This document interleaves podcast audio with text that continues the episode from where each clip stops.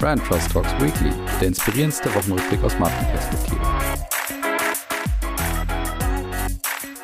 So, liebe Hörerinnen und Hörer, willkommen zurück zu Brand Trust Talks Weekly. Wir sind in der KW5 und ihr seid zurück bei eurem Lieblingswochenrückblick aus Marketing und Markenperspektive. Ich habe ein paar schöne Themen für euch wieder rausgesucht. Ich glaube, es wird heute ein spannendes Potpourri an unterschiedlichsten Kategorien. Von daher würde ich sagen, wir starten einfach mal durch. Und wir starten hiermit. Die Zahlen der Woche. Ja, da könnt ihr euch mal selber hinterfragen. Wie macht ihr das eigentlich, wenn ihr einen Vertrag mit einem Mobilfunkanbieter habt? Seid ihr diejenigen, die den abschließen und dann sofort wieder kündigen? Da gibt es tatsächlich welche. Und zwar gibt es jetzt nämlich eine Untersuchung vom Vertrags- und Kündigungsservice Wolders. Ich wusste nicht, dass es sowas gibt, muss ich mir mal merken. Und zwar haben die jetzt eine Untersuchung gemacht, was denn bei ihnen eben über ihren Service oftmals auch gekündigt wird. Und wenig überraschend sind die Telekommunikationsanbieter ganz, ganz weit vorne dabei, nämlich fünf Stück unter den Top 15 und direkt die drei großen ganz oben auf den ersten drei Plätzen. Das heißt also Vodafone, die Telekom und O2 belegen die ersten drei Plätze mit entsprechenden Kündigungen. Vodafone kommt zum Beispiel auf über 30.000 Kündigungen bei diesem Dienstleister. Und dazu kommen dann eben noch eins und eins und auch Freenet. Und die Erklärung ist eben genau das, was ich gerade gesagt habe. Es ist tatsächlich nach wie vor so, dass im Telekom Kommunikationsgeschäft, ja, so das Thema, wir wollen unsere Leute halten und die dafür auch ein bisschen belohnen, dass das nach wie vor nicht groß geschrieben wird, sondern eben es sich wirklich einfach so etabliert hat, dass man seinen Vertrag sofort kündigt, um dann einfach besser gestellt zu werden, wenn du eben dann als vermeintlicher Neukunde wieder zurück zu deinem Telekommunikationsanbieter kommst. Interessant fand ich noch so am Rande das Thema, dass McFit auch unter den ersten 15 ist. Und zwar hat McFit es in dieses Ranking geschafft, weil nach der Pandemie viele sich danach gesehnt haben, ins Fitnessstudio zu kommen,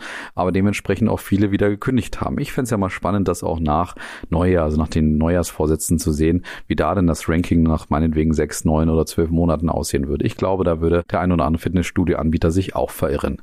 Ja, so viel dazu und hiermit geht's weiter. Die Smalltalk News der Woche. Und das ist dann wirklich vielleicht ein wunderbares Thema für den Wochenend-Abendesstisch. Praktisch weil es geht um den Veganuary, der ja nun bekanntermaßen vorbei ist. Und er ist sehr erfolgreich vorbeigegangen, kann man sagen, was die registrierten Menschen bei diesem Thema Aktionsmonat eben angeht. Und zwar waren es jetzt über 700.000 Menschen. Das sah Mitte Januar gar nicht so sehr danach aus. Da war es mal knapp die Hälfte. Also anscheinend gab es dann so Mitte Januar nochmal einen richtigen Schub, was vielleicht auch an den unterschiedlichen Werbefilmen auch der gleichnamigen Organisation lag. Die haben einen ganz spannenden Werbefilm so im 80er-Jahres-Stil gemacht, wo eben genau das Thema Veganuary bzw. veganer Lebensstil dann auch diskutiert wird. Das fast schon ein Fundstück-like auf jeden Fall. Und unter anderem lag es wahrscheinlich auch daran, dass ja nochmal doppelt so viele Unternehmen und Marken mitgemacht haben und diesen Veganuary sozusagen mit unterstützt haben, beziehungsweise wahrscheinlich auch einfach da profitieren sollten. Und der Veganuary, also die Organisation, kommt jetzt auch zu dem Fazit, dass tatsächlich das Thema so ein bisschen in der Mitte der Gesellschaft angekommen ist und vor allen Dingen sich wirklich Marken dazu etabliert bzw. gewöhnt haben, da einfach dabei zu sein. Dazu gehörten zum Beispiel der Pizzalieferdienst Domino's oder auch Aldi oder Dr. Oetker oder Barilla und ich glaube einfach insgesamt viele Gastronomien, wo sie eben auch zu dem Fazit kommen, dass es aus der Gastronomie nicht mehr wegzudenken ist. Ja, und insgesamt kommt man jetzt laut YouGov-Umfrage dazu, dass es fast zehn Prozent waren, die jetzt eben am Veganuary teilgenommen haben. Auch das sah Mitte Januar noch anders aus, da waren es gerade mal 4,4 Prozent. Also, das Thema ist einfach offensichtlich gekommen, um zu bleiben. Und damit kommen wir natürlich zu unserer Standardkategorie. Die Marketing-Themen der Woche. Da habe ich euch ja versprochen, dass ich nochmal so ein bisschen in die Edelmann Trust Barometer Studie reinschaue.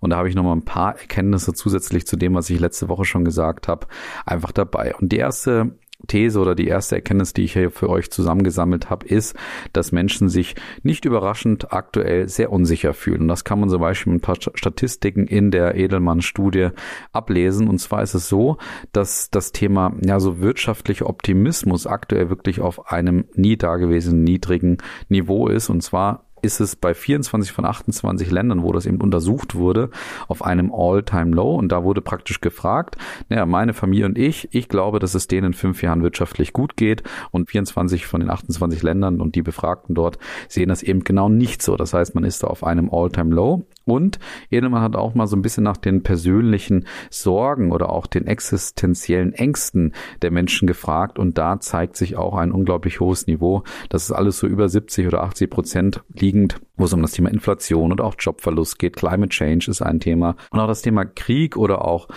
Food Shortages oder Energy Shortages gehören ebenfalls dazu, dass das die Menschen aktuell gerade herausfordert. Und das ist, glaube ich, schon wichtig für Marken, dass man sich dessen einfach bewusst wird, was jetzt die Realität der Menschen angeht, beziehungsweise was für Sehnsüchte oder Knappheiten bei denen vielleicht gerade einfach vorherrschen und was vielleicht dann auch Aufgabe der Marken und Organisationen ist, sich dessen auch bewusst zu werden, beziehungsweise das zu adressieren über ihre Leistung, über das, was sie als Marke vielleicht auch anbieten.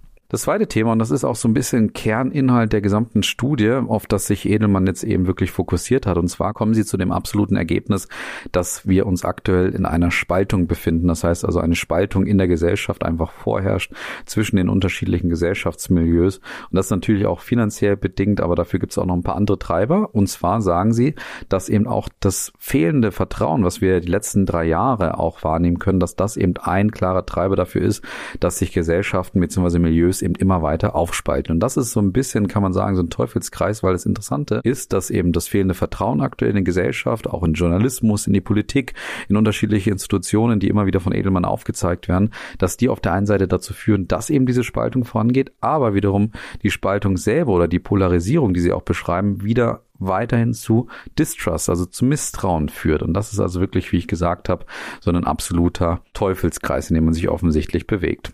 Und das, was ich letzte Woche schon angesprochen habe, ist eben überdeutlich und das verstärkt Edelmann jetzt eben auch zum dritten Mal in Folge, dass die Menschen auf die Kraft und die Wirkung von Unternehmen und Marken setzen. Ich habe ja letzte Woche schon gesagt, dass in Deutschland das Vertrauen in die Marken offensichtlich nicht so groß ist wie in anderen Ländern. Da ist man ja auf den drittletzten Platz. Aber die Befragten in der Studie hoffen, wie gesagt, auf die Unternehmen und damit auch auf die Marken. Das ist in anderen Bereichen, in anderen Ländern deutlich höher. Und was hier auch deutlich wurde in der Edelmann-Studie ist einfach, du musst als Employer, als als Arbeitgeber jetzt wirklich in die Verantwortung gehen und für deine Mitarbeiterinnen und Mitarbeiter da sein. Und da sind wir beim Thema Employer Branding, zumindestens wenn man es so versteht. Das heißt also, hier ist eine ganz klare These oder Erkenntnis, Employer Branding muss ganzheitlich gesehen werden. Und zwar nicht nur in dem Bereich, was ja viele aktuell darunter verstehen, dass man natürlich versucht, Fachkräfte oder grundsätzlich einfach nur Mitarbeiter und Mitarbeiter anzuziehen über ein entsprechendes Employer Branding Projekt oder über eine Employer Branding Strategie. Nein, es muss weitergedacht werden. Es muss kulturell wirken. Es muss eben so wirken, dass Menschen aufgefangen werden innerhalb des Unternehmens, dass CEOs und Führungskräfte ihre Rolle einnehmen, weil eben CEOs hier ganz offensichtlich eine starke Rolle einnehmen können. Das habe ich letzte Woche ja auch schon erzählt, wenn es um das Thema Aufklärung, wenn es um das Thema Kampf gegen Fake News geht und wenn es auch darum geht, ganz offensichtlich zu zeigen, welche Verantwortung beziehungsweise welche Haltung man dann vielleicht auch verkörpert als CEO beziehungsweise eben auch als Unternehmen. Also das ist eine klare Erkenntnis für mich. Wir müssen Employer Branding unbedingt hier ganzheitlicher sehen und nicht nur als das Thema Fachkräftegewinnung, sondern eben auch, dass es nach innen ins Unternehmen auch wirken soll, damit eben Menschen vielleicht gerade im Unternehmen auch ein Stück weit sozusagen aufgefangen werden. Ja, das so meine Kernerkenntnisse zur Edelmann Trust Studie. Wie immer wunderbar, sehr, sehr interessant, aber auch, ja, mit nach wie vor kritischen Ergebnissen, die sich auch nach drei Jahren nicht weiter einpendeln. Und damit kommen wir zu einem Thema, das aktuell wahrscheinlich in aller Munde ist. Natürlich geht es um ChatGPT und die haben jetzt bekannt gegeben, dass es jetzt nach der kostenlosen Testphase auch ein Abo-Geschäftsmodell dahinter geben wird. Und zwar kann man jetzt für 20 Dollar im Monat sollen eben gerade zahlende Kunden die Möglichkeit haben, verlässlich Zugang zu Software zu bekommen, weil, was der ein oder andere vielleicht jetzt gerade schon gespürt hat und gemerkt hat, ist, dass jetzt einfach eine hohe Auslastung auf diesem Thema auch liegt und dementsprechend manchmal die Server überlastet waren, beziehungsweise die Dienstleistungen Leistung nicht genutzt werden konnte. Und das mag auch daran liegen, dass ChatGPT in bekanntermaßen unglaubliches Wachstum hingelegt hat. Und zwar sind sie jetzt einer der Marken, die am schnellsten diese kritische Größe von 100 Millionen aktiven Nutzer erreicht hat. Und zwar nach unglaublichen zwei Monaten. Und wenn man mal als Vergleich daran TikTok anlegt, bei denen war es so, dass die neun Monate gebraucht haben, um eben diese 100 Millionen aktive Nutzer monatlich zu erreichen. Und das zeigt vielleicht jetzt gerade nochmal den Zug von ChatGPT. Es wird natürlich jetzt spannend sein, wie nachhaltig sich diese Dienstleistung auch ja, zeigen wird. Es gibt aktuell unheimlich viele Untersuchungen, natürlich auch im Kreativbereich. Es gibt ein, einige Agenturen beziehungsweise auch Journalisten, die das Ganze jetzt gerade so ein bisschen als Instrument nutzen, um zum Beispiel auch gewisse Werbekampagnen mal kreieren zu lassen. Da gab es jetzt ein paar interessante Tests, die wir demnächst auch mal auswerten können. Aber wie gesagt, das Thema wird auf jeden Fall spannend bleiben, wie das jetzt sich weiterentwickelt und vor allen Dingen, wie sich das Thema Pricing vielleicht auch hier niederschlagen wird bei ChatGPT, ob es da irgendeine Art von ja, weiterem Zug gibt oder ob vielleicht so ein bisschen die Nutzerzahlen da auch ein Stück weit zurückgehen. Und von ChatGPT kommen wir durchaus in ein etwas konservativeres Milieu. Da sind wir nämlich beim TV angekommen und zwar bei ZDF.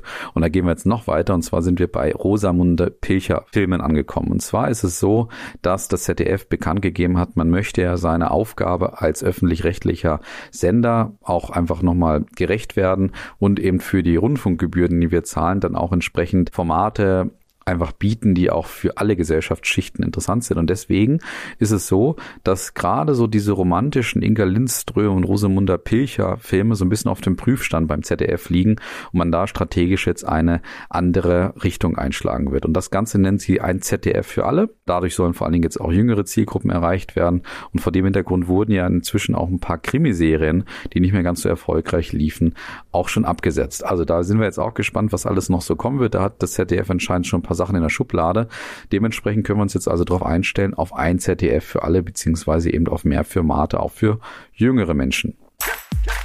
Und damit kommen wir von den Themen der Woche zu dieser schönen Kategorie, die wir mal wieder dabei haben. Der Gewinner der Woche. Und da haben wir, glaube ich, eine Premiere, weil diese Marke auf jeden Fall definitiv noch nicht Gewinner war, es aber definitiv verdient hat, wenn man sich mal, und im wahrsten Sinne des Wortes verdient hat, wenn man sich mal die Zahlen dieser Marke anschaut. Und zwar geht es um Ferrari. Und die haben im vergangenen Jahr wirklich enorme Rekordgewinne vorweisen können. Und zwar haben sie einen Rekordgewinn von fast einer Milliarde Euro eingefahren, nämlich 939 Millionen Euro, wenn man genau ist. Und das sind 12,7 Prozent mehr als im Vorjahr. Und das waren auch für die Kollegen aus Maranello außergewöhnliche Ergebnisse, die sie hier eben erzielt haben. Und zwar waren es knapp 13.000 Autos, die man ausgeliefert hat. Das waren auch nochmal fast 20 Prozent mehr als im Vorjahr. Der Umsatz stieg entsprechend auf 5,1 Milliarden Euro und das EBIT, wie gesagt, wie ich schon beschrieben habe, auch um 14 Prozent. Und damit ist man nach wie vor der profitabelste Autohersteller Europas und erzielte eben eine Rendite von unglaublichen 24 Prozent. Interessant ist, wo die Autos denn so hingingen. Die gingen nicht nur nach Europa, sondern auch gerade nach Nahost und auch nach Afrika. Aber man hat vor allen Dingen besonders stark zugenommen in China, Hongkong, und auch Taiwan, nämlich um fast 70 Prozent. Und auch in Nord- und Südamerika wurde ein Wachstum von knapp 20 Prozent verzeichnet. All das ist eben dafür zuständig, dass eben Ferrari jetzt hier auch zum Gewinner ist mit diesen unglaublichen Zahlen. Spannend wird, wie es jetzt die nächsten Jahre noch weitergeht und man glaubt, dass auch 2023 eben gerade von dieser hohen Nachfrage und auch ausgehend von dieser Basis man auch ein ähnlich starkes Jahr nächstes Jahr haben wird. Interessant ist aber auch, dass man einen klaren Strategieplan auch vorgelegt hat, was denn so die nächsten drei bis vier Jahre auch passieren soll und da sollen weitere 15 Modelle auf den Markt gebracht werden. Finde ich enorm viel für solch eine, sage ich mal, Automanufaktur, die man da vielleicht auch ist. Aber es ist auch so, dass man sich dem Thema elektrischen Autos auch nähern möchte, ähnlich wie das zum Beispiel auch Lamborghini, Porsche oder auch Aston Martin gemacht haben. Und dort wird allerdings so ein bisschen geglaubt aktuell, wenn man Analysten glaubt, dass da Ferrari nicht ganz so weit vorne ist, wie es zum Beispiel auch Lamborghini oder Aston Martin sind. Dementsprechend wird es da interessant, wie sich Ferrari da weiterentwickeln wird und was eben der Shift von Verbrennern zur Elektromobilität vielleicht auch für diesen Autohersteller bedeutet. Und damit sind wir auch schon bei unserer Abschlusskategorie heute. Das Fundstück der Woche. Und da haben wir mal wieder die BVG zu Gast und das war wirklich ein, ja, ich würde mal sagen, Fundstück, das auch wieder Fundstück gerecht war. Und zwar nicht nur, weil es von der BVG kommt und weil irgendwie alles von der BVG immer sehr lustig ist. Da muss ich auch mal deutlich machen, es geht mir nicht darum, dass es irgendwie lustig ist, sondern dass die BVG es strategisch sehr gut gemacht hat und die ganze Marke auch einfach humorvoll aufgeladen hat, aber sehr passend und sehr glaubwürdig über die letzten Jahre. Und jetzt haben sie bekannt gegeben, dass sie auch mit Six nochmal stärker kooperieren werden. Und zwar in ihrer App, der Yelby-App, dann auch noch mehr Services anbieten können, als das aktuell schon der Fall ist. Bei Yelby kannst du nämlich über ja diese App dann einfach unterschiedliche Verkehrsmittel in Berlin eben miteinander verbinden. Das ist dann diese Intermodalität.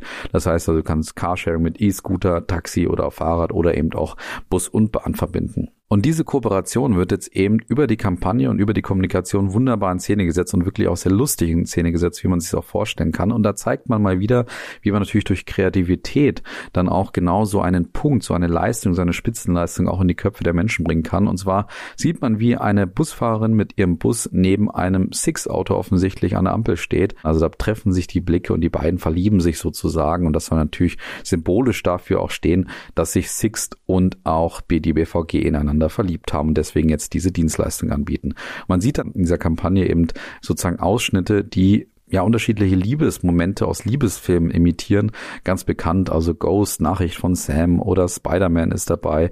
Tatsächlich Liebe ist dabei, Titanic ist dabei. Also ich habe jeden Film erkannt. Ich weiß nicht, ob ich einen vergessen habe, aber das wird wunderbar nachgespielt und am Ende endet es dann doch mit einem kleinen, sag ich mal, Moment, wo man dann wieder bei der BVG landet, weil nämlich die arme Busfahrerin angehupt wird und dann auch entsprechend so reagiert, wie man das vielleicht von einer Berliner Busfahrerin auch erwartet, beziehungsweise wie es die BVG auch immer wieder zeigt. Also hier ein wunderbares Fundstück, eben weil es nicht nur einfach humorvoll ist, sondern weil kreativ in Szene gesetzt wird, beziehungsweise kreativ in unsere Köpfe gebracht wird, was denn die neue Spitzenleistung von diesen beiden Marken ist. Genau so sollte Werbung funktionieren. Und damit sind wir wohlgemerkt nach einer wahrscheinlich recht kurzen Folge schon am Ende angekommen. Herzlichen Dank für eure Aufmerksamkeit.